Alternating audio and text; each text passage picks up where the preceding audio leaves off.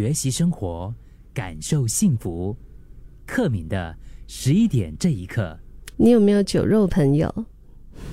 就是跟你一起吃饭、一起喝一杯的朋友。虽然一开始讲出来酒肉朋友，好像听起来就觉得有点不三不四的，对吗？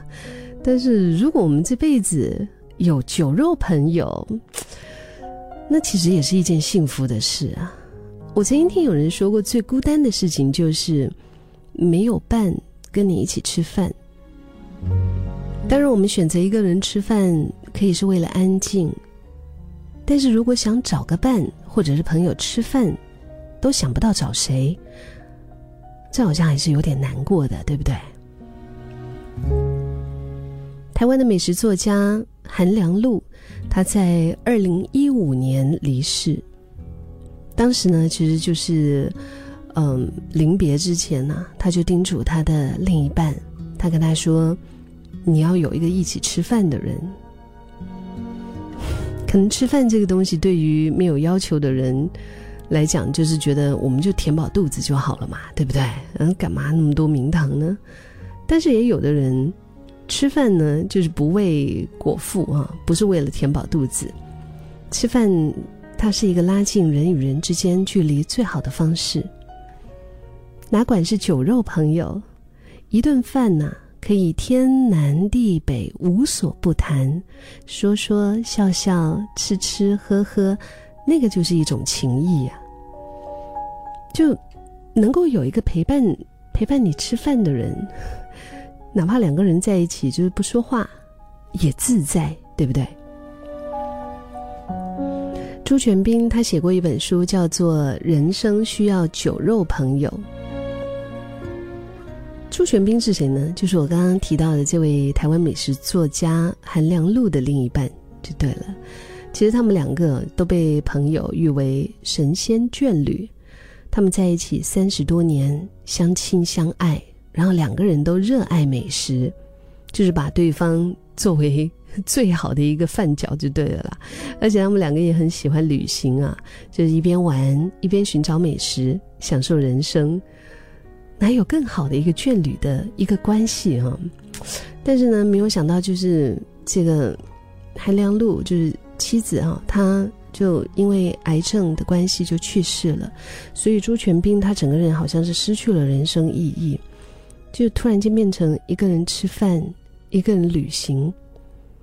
更可怕的是，他感觉对食物好像丧失了味觉这样子。也可能是因为怕触景伤情吧，他就更不敢去以前跟另一半一起常去的餐厅。后来他想起对方离开前的那句话，他说：“哎，我觉得天下最幸福的事，就是可以跟你一起吃饭。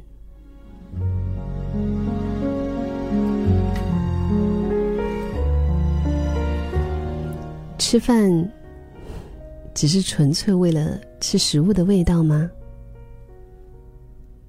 好像不只是啊。慢慢的，我觉得我自己年纪在增加的过程当中，我也觉得，当然食物这个东西，除了酸甜苦辣有不同的味道之外，其实也是，就看你跟谁在一起吃。嗯，让这个食物增添美味的。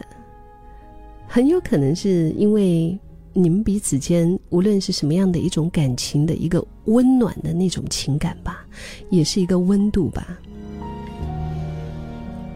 就好像我刚刚提到的这位呃美食家，他就是曾经跟另一半他说，其实，在单身的时候呢，他是自己喜欢一个人吃饭的，因为就是觉得哎，好像更可以体会食物的味道，也可以参考饮食的文化的意义。但是跟对方在一起之后呢？他却开始有了一些不一样的领悟。他就觉得，嗯，只有跟他在一起相处的时候，那种怡然自得。事实上，其实就是他也有很多的朋友哈，会去约他呀吃饭啊、聚餐啊，甚至是会送很多的美食给他。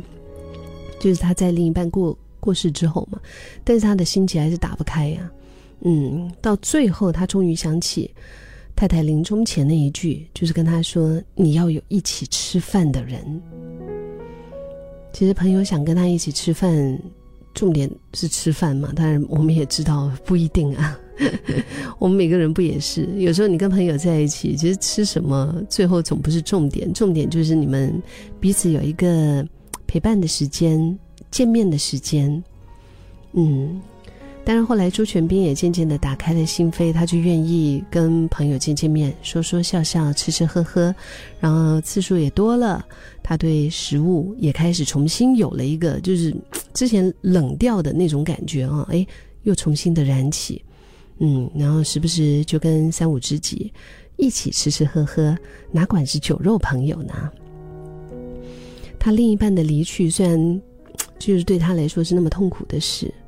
那么那么的爱对方，但是事实就是，在这种悲伤的时刻，其实你如果有一个能够一起吃饭陪伴的友谊也好，什么样也好，它真的是一个爱跟温暖。你的生命当中有属于你的酒肉朋友吗？我觉得我们有时候也不要小看酒肉朋友啊，知心知己。